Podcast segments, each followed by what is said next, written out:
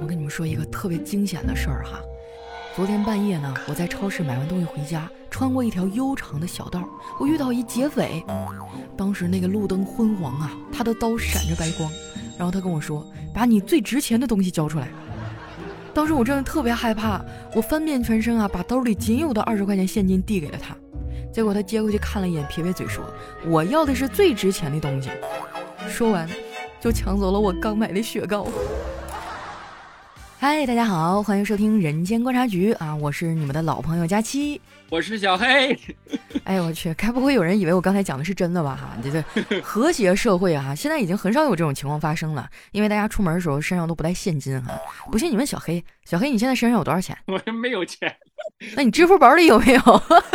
支付宝里有五块钱。我觉得刚才这个事儿不一定是真的，但是这个雪糕现在这么贵，确实是真的。没错哈，为什么用这个段子开头呢？哈，因为这两天呢，雪糕刺客登上了我们的热搜。我当时点进去一看哈，整个人真是大吃一惊啊！因为说实话，我已经很长时间不怎么吃雪糕了，我也不知道为什么哈，就是嗯，雪糕在我的脑海当中停留的这个价位呢，基本上还是那个什么东北大板啊、绿色心情啊。是吧？这个等等的，就是一块呀、两块呀，最贵最贵的就是我那时候特别爱吃可爱多，好像是三块五一根儿哈。然后我那时候看到那热搜，真的是莫名其妙，雪糕怎么还跟刺客挂上钩了呢？我感觉我上一次觉得什么东西刺伤了我，好像还是切糕。对对对，就是之前明明刺客是切糕，现在变雪糕了。我真的被刺过了。我当时在便利店，我去买一个饮料。那个饮料呢叫维他命水，是哪个牌子我就忘了啊。然后我就结账，因为这东西我知道五块钱，就便利店里边也就卖五块钱。然后正好回来的时候一转身，我就手贱，我就看见那个冰柜了，随便在里边掏了一个，当时是长条的盒，嗯，然后他把那个盒是像个抽屉一样拉开，里边是那种巧克力的包着里边那种雪糕的，就一粒儿一粒儿的这种雪糕，那名字叫什么我真的是没印象了。哎，我就还美滋滋的去那儿结账，然后人家那个便利店当当两个扫完码，二十九元六角，我当时一愣，我说这个五块，他说啊，我说这个二十四块六，他说啊，那你没有把它送回去吗？真没脸，因为第一是扫完了，第二是后边人都在排队，然后你就站在这个环境里，你说我不要了，我把它放回冰柜，然后你把这个给我去掉，只给我结这一瓶水。就当时确实是没脸，咱实话实说哈，就那些十几、二十几块钱的雪糕哈，贵是贵了点儿，但它有道理哈，它确实比普通的凉。你有没有发现，就那种雪糕，你还没吃呢，你的心就已经哇哇凉了。对对对，就就就明显就是这种感觉。嗯，但我觉得你还是没有什么生活经验哈，你都明知道那个东西，你看别人都是塑料瓶，他用一个纸壳给你装上了，就包装上就已经与别人不一样了。那时候你还没有升起一个警惕之心哈。我跟你说，最可恨的是什么？最可恨的就是混在一堆的冰淇淋当中，其貌不扬哈，你瞅着好像就是也没有很贵的样子的那种。然后你拎过去一刷一下，滴十五元，这就很过分了。就是我觉得吧，它贵的和便宜的哈，它有一个价格区分，这事儿没毛病，是吧？咱有钱吃点好的，没钱我们就吃点普通的，对不对？但是你把它们混在一块儿卖，你这着实是有点不讲道理了啊。而且我觉着它没必要价格。我仔细回想了我那天的场景，嗯，就是如果这个冰柜上哪怕它贴着一个价签儿，比如说某个地方出现了二十四块六这样的一个数字。我会是对照着一下，说这二十四块六到底是哪位大哥呀？我一定避开你，我一定会这样的，我绝对不会就是大言不惭的扫一眼，然后不自量力的拎一个就走。是不是瞬间感觉自己有点消费不起了？对，嗯，就是我看到雪糕刺客的那个热搜的时候啊，我当时还惊讶了一下，然后我就真的去楼下逛超市的时候瞅了一眼那个里面的那个柜台哈，我也不知道是不是因为我的这个小区不太行。我们家那个还真的就没有什么特别昂贵的冰淇淋哈，嗯，在我的印象当中，我好像有一次觉得特别贵的是那个好像叫梦龙啊，九块钱一根儿。那时候我就想，哎呀我去，这玩意儿九块，但是它也没有完全超出我的这个消费范围，我会觉得，哎，九块钱一根冰棍拿出来一根尝一尝。但是我当时吃着感觉也就那么回事儿吧，不就是外面一层巧克力皮儿，然后感觉好像确实巧克力多了一点哈。那这样的冰淇淋其实以前有很多呀。我记得我小的时候最开始吃过一个叫什么叫巧乐兹啊，啊，那个冰淇淋给我印象特别深刻，是因为当时我特别喜欢张韶涵嘛，然后张韶涵做了她代言人，给她唱了一首歌叫《喜欢你没道理》。然后那个冰淇淋它有一个特点，就是它外面是一层巧克力的壳，你轻轻的咬开顶端，里面是一大块的巧克力啊，硬硬的。那时候就觉得我去，这一块我不白花呀！对对对对，这么大一块巧克力哈。那时候我觉得就是顶级奢华了，这个高配了哈，但是我完全没有想到，就现在的冰淇淋怎么能卖到这么贵，就不禁让我想到我小的时候，就是我不知道你小时候什么样啊，我小时候吃冰棍五分钱一根，你敢信？我们一毛。而且那个时候的冰棍儿也不像现在有比较复杂的包装哈，嗯，我记得小的时候经常是有一个人，然后他挎着一个大大的保温箱啊，或者是一个那种铁皮的保温的水壶，那个保温箱上面还要盖的一层大棉被啊，确保里面这个温度是凉的。对，然后就是一个人走街串巷，冰棍儿，冰棍儿五分钱一根儿，嗯，然后往往我在炎炎夏日哈，外面有蝉鸣的时候。我就是在家里，本来整个人昏昏欲睡，特别没有精神。一听到这个声音传来的时候，我整个人瞬间我就支棱起来了，然后就像小狗一样可怜巴巴的眼神瞅着我妈，哈，就是湿漉漉的。妈，我想吃冰棍儿。然后那时候我妈就会给我捏过一毛钱，去买吧。然后我就乐颠颠的出去啊，然后递给她，给我来两根冰棍儿。哇，那真的是小时候夏天最美好的记忆了。对呀，就是你说的这种场景才是。我这个认知里对雪糕的印象吧，其实我觉得最开始我们不应该管它叫雪糕，应该叫冰棍儿。它真的就是很多冰，我感觉它其实就是甜水把它冻成了一定的形状，然后后来开始慢慢有各种口味了哈，有香蕉味儿的，然后香蕉味儿也涨到一毛了。再后来的时候，我还吃过一种叫冰水儿啊，你有没有吃过？就我上小学的时候，那简直就是我整个夏天的快乐。就外面非常简陋的那种透明的塑料袋的皮儿，它其实就是一袋甜水，然后把它冻得刚刚硬。嗯，你就是拿在手里握着的时候，你会发现一会儿手心就通红了，然后你在那慢慢缩了缩了缩了的哈，再看到它在你嘴里一点点就化了，然后你缩了到后面的时候就没有啥味儿了。那个东西就是它是一个印刷的这种这种塑料袋子嘛，然后白色的，到最后吃完了就是字儿啥全吃没了。那你这吃的也太埋汰了，你缩了劲儿挺大呀，字儿都缩了没了。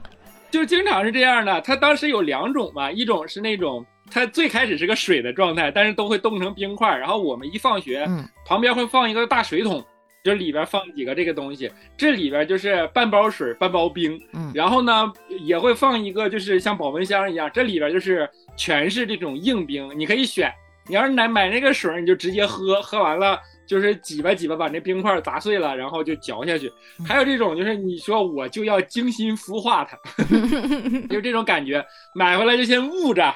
捂完了，搁脸上就是琢磨着擦一轮，然后浑身整冰凉。到家了再找个水桶扔进去，然后可能中间的这个过程，你也就是可化了一点嘛，然后把这个袋儿咬开，就是往里边嘬点水。那个时候这个水啊，因为就刚化，就贼甜贼齁，然后一旦你喝了这个贼甜的水，其实后边那个冰就已经没啥味儿了，对吧？然后到家里边。然后扔进那个水桶里边化一遍，再拿出来，最后嚼成这个碎渣渣。然后最后发现这个袋儿就是一个纯白的袋儿，上面印的啥字儿都已经不记得了。所以到现在我都不记得这种东西是什么牌子，我只知道它叫刨冰。它可能是每个地区都会吃这种东西，但是它的叫法不太一样哈。我们那时候就叫冻冰水，尤其是运动会的时候，外面特别热哈，然后就会有那种挑着水桶哈，也是保温箱啊、水桶啊什么的，他们就开始冻冰水儿、冰水儿、冻冰水儿。哇，当时一大帮小朋友就把那个人围在中间哈，那感觉我天哪，这就是中国版的圣诞老人啊！往往运动会的时候，爸妈也会多给一点零花钱。那个时候就过得比较奢侈了啊，嗯，嗯就是冰棍已经满足不了我了。那时候我要吃娃娃头。在我的心目当中，哈，冰棍儿是冰棍儿，雪糕是雪糕。我不知道你吃没吃过那个，就小时候上面印了一个小人儿，挺大个脑瓜子，然后其实印的挺粗糙的，五毛钱一个哈。当时我们管那叫娃娃头雪糕，哇，这是都舍不得咬，就轻轻的咬一个小边边，然后在嘴里面轻轻的抿化那种感觉。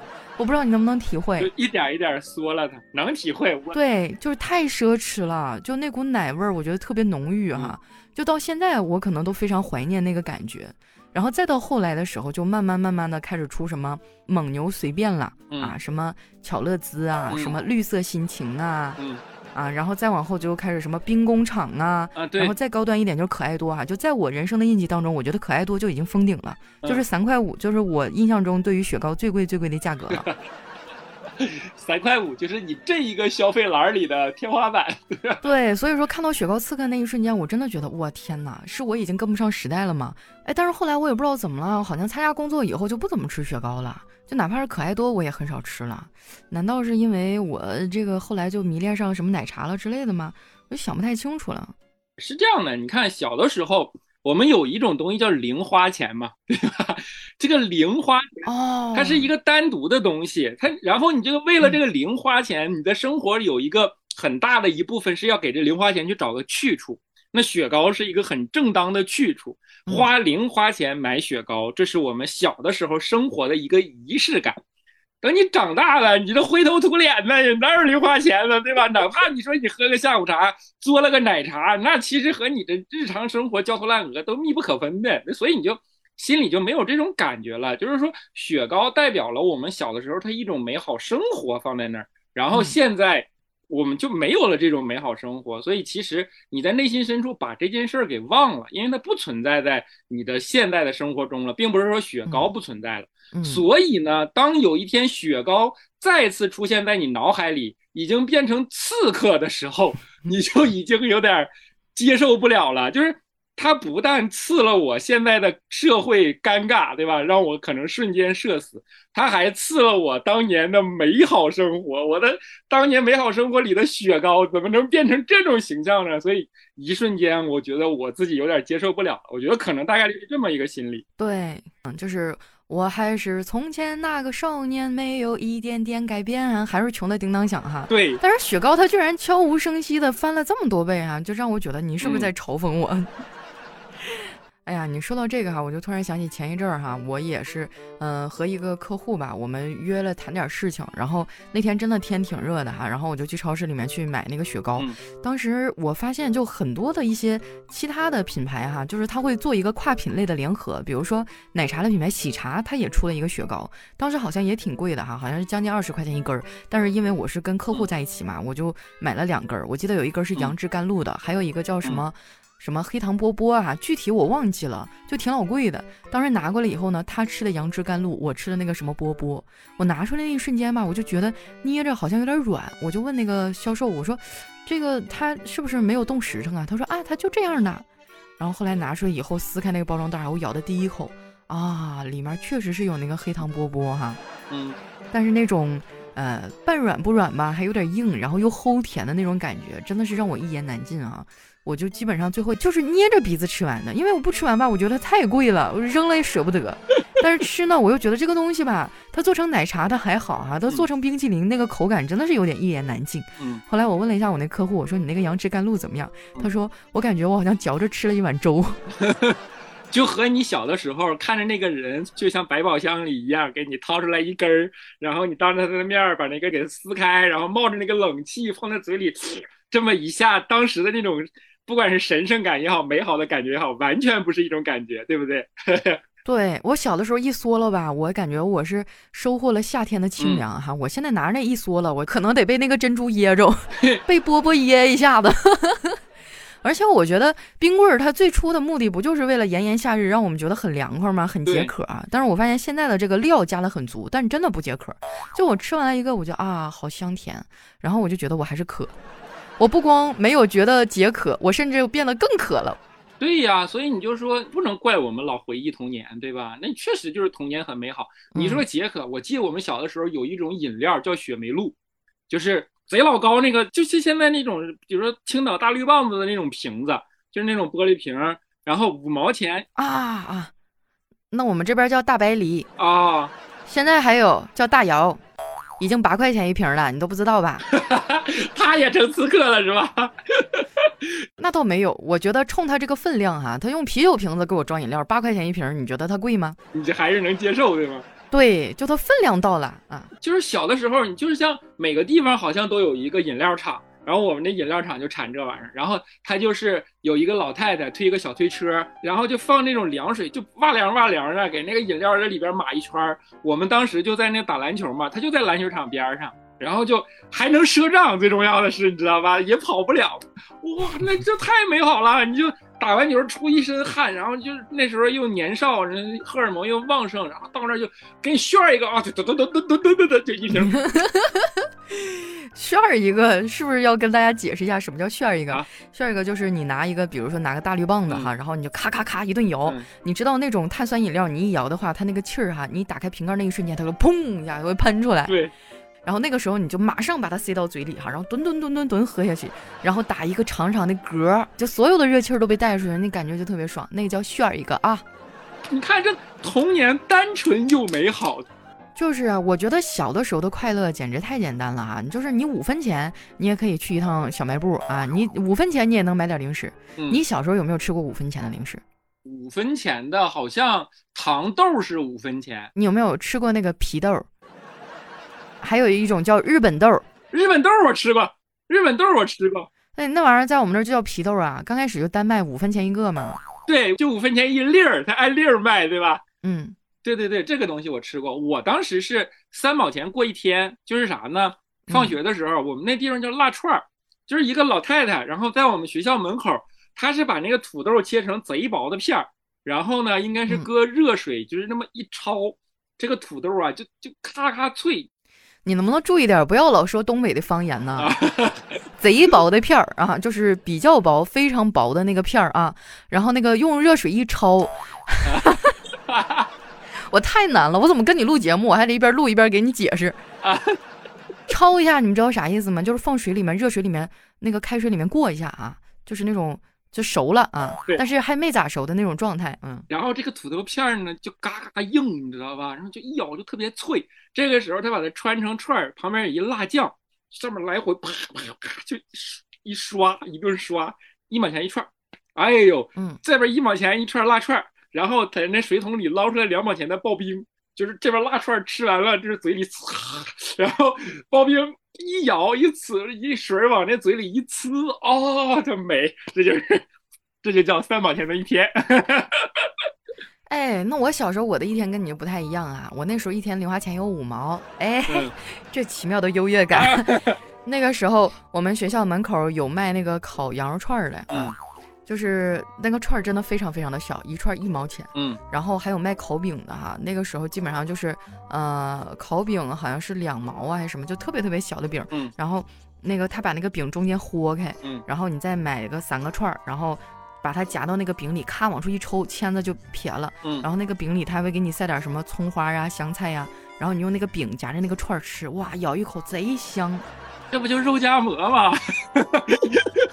那倒也没有那么多肉，反正，但就很快乐。不过那个小摊儿呢，基本上都是像游击队似的，今天在这儿，明天在那儿。因为什么？学校不让我们吃。那个时候，就外面那些小摊儿啊，就是经常会挤兑的。我们学校的小卖部的零食都卖的变少了，然后老师就会说啊，你们不要吃外面那些东西。老师还吓唬我说那个是耗子肉烤的。就是有一段时间，我会觉得啊，这是耗子肉啊，我就不敢吃。嗯，但是后来没过两天呢，还是觉得 嗯，真香。我们那阵儿就是你三毛钱就是我们的平常生活嘛。然后你比如说，一旦零花钱稍微多一点的时候，那也有天花板一样的存在。比如说大大卷儿泡泡糖，我不知道你有没有印象。我当然有了，那个时候广告做的一个超人是吧？啊，对对对对，粉色的，你一抻出来挺老长的。对，你知道我第一次吃那个大大卷的时候，我贼嘚儿，我把整个卷都塞嘴里了，然后嚼着嚼着，我发现嘴里装不下了，但是吐出来吧又舍不得，然后你吐一半还有点恶心，然后吹个泡泡跟脑袋一样大，全糊脸上了，是吧？啊，对，就是最可怕的是它吹大的那一瞬间，你真的成就感爆棚，但是它爆的那一瞬间也是真的糊一脸的。对，我记得好像是一块五还是三块钱一一卷呢，就那一盒，我忘记了具体的价格忘，但那就是天花板了。然后还有一种东西叫小虎队干脆面，听过吗？我吃过小浣熊干脆面，是不是因为我们地区不太一样啊？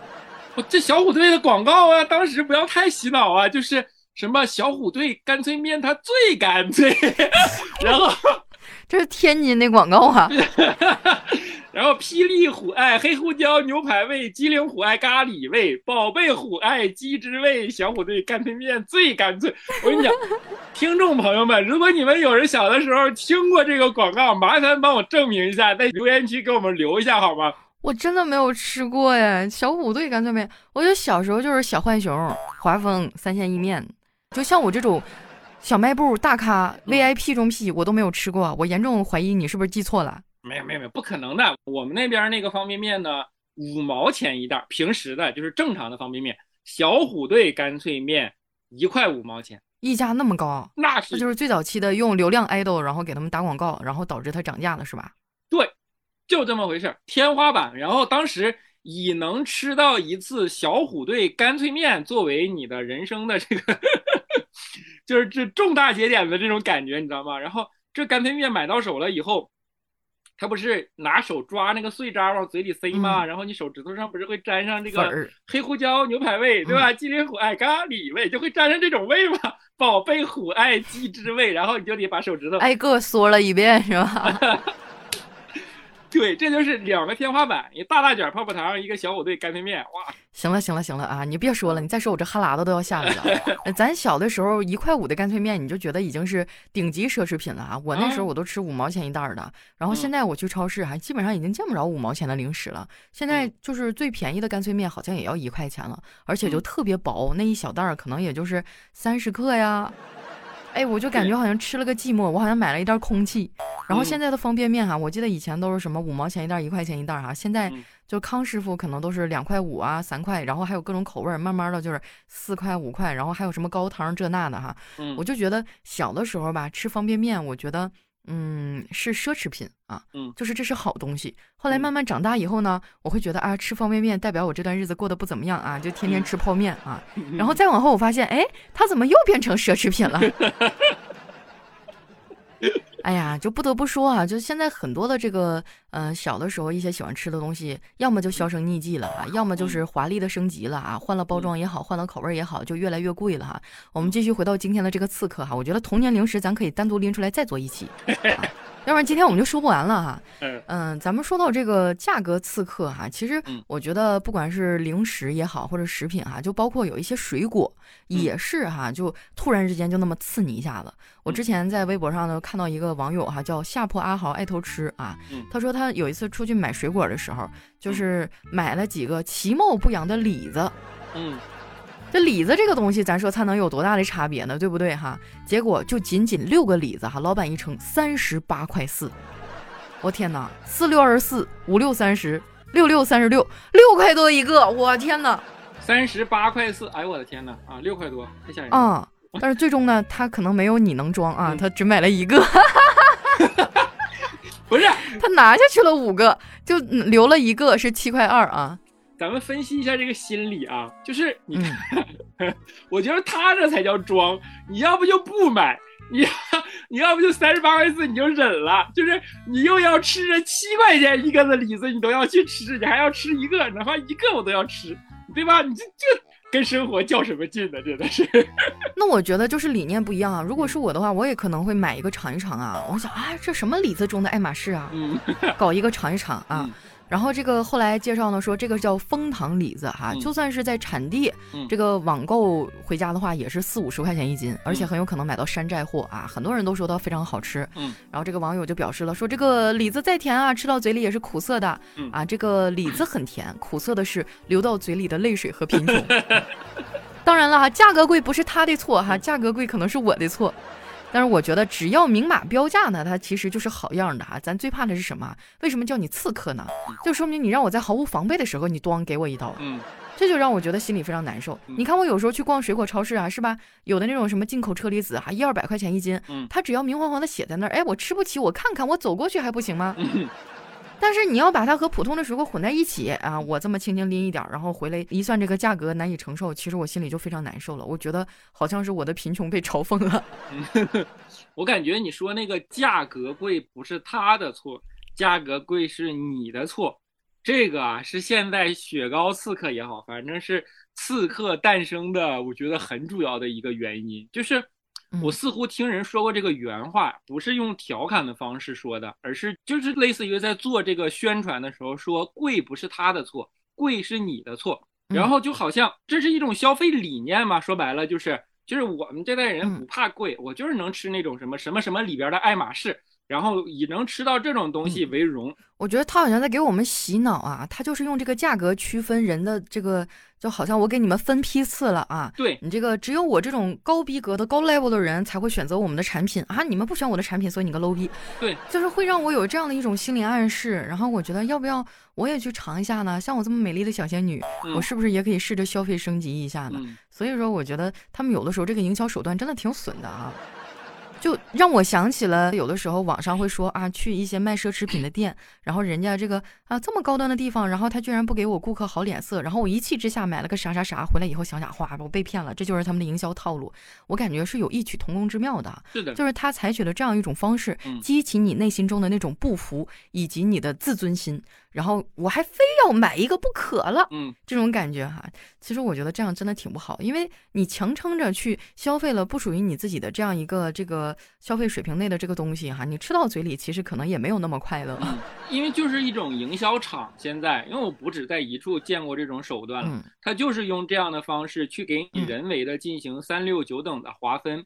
然后用这种趋势来引导你，嗯，再加上现在是个什么时代呢？大家都去爱晒嘛，没有社交媒体，你至少还有朋友圈呢，嗯，要不然有再发个什么小红书，就类似于这种东西，对吧？然后所有人都发，为什么发它呢？因为它价格贵，那我买不起爱马仕，我总买得起奶茶里的爱马仕吧？只要这个场或者说这个舆论场一形成，好像这个东西就理所应该了，然后就放在那儿，就要被人打卡。就要标星，就要排队，就要怎么怎么样？现在所有人做新消费品牌，不就是这个套路吗？这是一种被刻意引导的消费观，不知道该怎么说现在这个事儿。嗯，你有没有发现哈？就是我们以前买东西呢，他们真的就是。也不会那些花里胡哨的营销哈，咱就是做产品是吧？可能我们家东西就是好吃，或者我就是料比较足，慢慢的这个口碑相传，然后销量会慢慢好起来。但是现在呢，你会发现好像有很多新兴的品牌，它就是一夜之间冒出来的，然后他就开始给你讲产品故事了啊，什么我们怎么样怎么样怎么样啊，嗯，我们为了做出一根好的雪糕啊哈，什么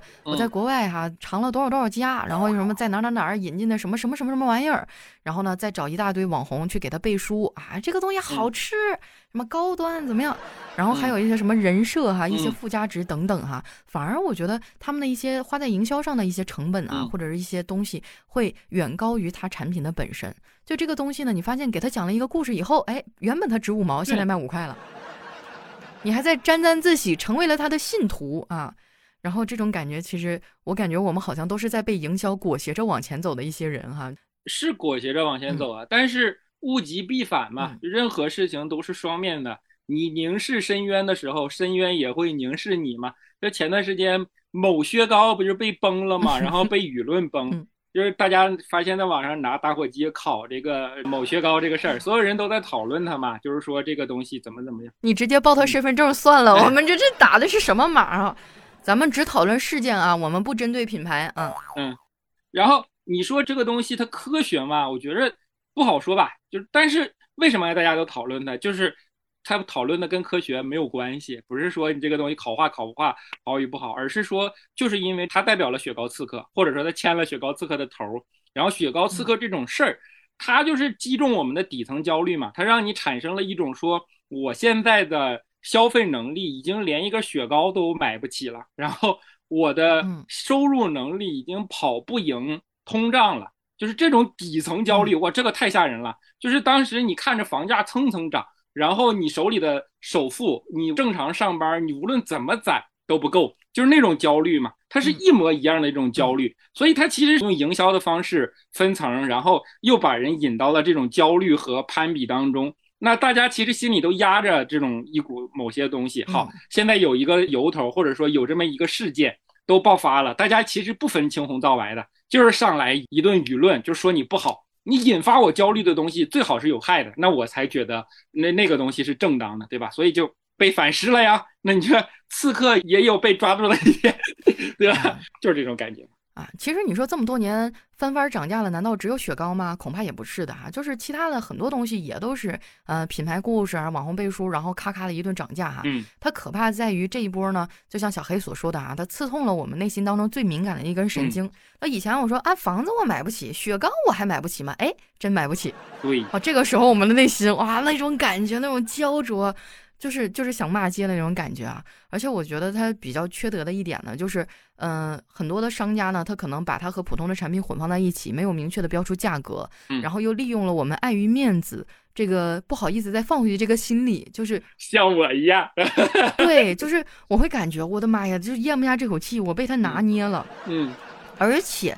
就是因为这些东西呢，他们价格很高昂，所以他们给一些渠道商啊，包括一些终端销售的返点和盈利额也会比其他的东西高，反而导致那些真正的物美价廉的平价的这个冰棍儿啊、雪糕啊，慢慢慢慢淡出人们的视野，因为它利润太低了，就没有人愿意卖它，所以就导致我们以后可能就是根本就吃不到那些东西了。所以说，在这样的一个情况下呢，网友们也自发的哈发起了一个组织，叫守护雪莲。其实那天我看到那个热搜的时候，我也整个是一懵哈，我还想着是什么公益组织哈，守护什么山里的生态环境。后来点进去一看，哎，不是，原来是小的时候我们吃过那个五毛钱一袋的那个哈，就是绿色包装，非常的廉价，里面就是冻的那个雪碧味的冰块。冰块，嗯。啊，其实我们家这边也有，但是不叫雪莲这个名字哈。我觉得，嗯，这种东西可能各个地方都会有，就是冻的最简单的那个糖水冻的冰块，吃到嘴里面甜丝丝的哈。然后你要先捂一会儿哈，捂的差不多了，然后嘎嘣嘎嘣嘎嘣一顿嚼啊，就是很凉快。然后那个雪莲呢，到现在还是五毛钱一袋儿。很多网友就去深挖那家厂家的历史嘛，他们说将近十三年没有涨过价，每袋的利润只有五分钱。很多网友都被感动了啊，说我们众筹支持你，我希望你涨价涨到一块吧，一块五我也能接受。瞅着这个出息，为什么不能涨到五块？然后雪莲膨胀了是吗？推出一个更高阶的版本啊！其实你说我们守护的是雪莲嘛？我们守护的其实就是我们内心当中的那一份，就是自尊也好，或者守护我们的那个青春的回忆也好啊，就是我们不愿意让那些陪伴着我们一同成长的东西，它渐渐的脱轨了哈，渐渐的脱离我们的控制。我们还是希望能够用我们能承受得起的价格去吃一份比较凉快的这种东西。你说它什么香精啊，什么色素啊，什么没有营养啊？什么用的不是好奶呀？就这个价格，我就吃。哎，夏天我吃的我就凉快，我乐意。其实我们这个骨子里的倔强，就是在和这个日益上涨的这种焦虑，我们在做抗争。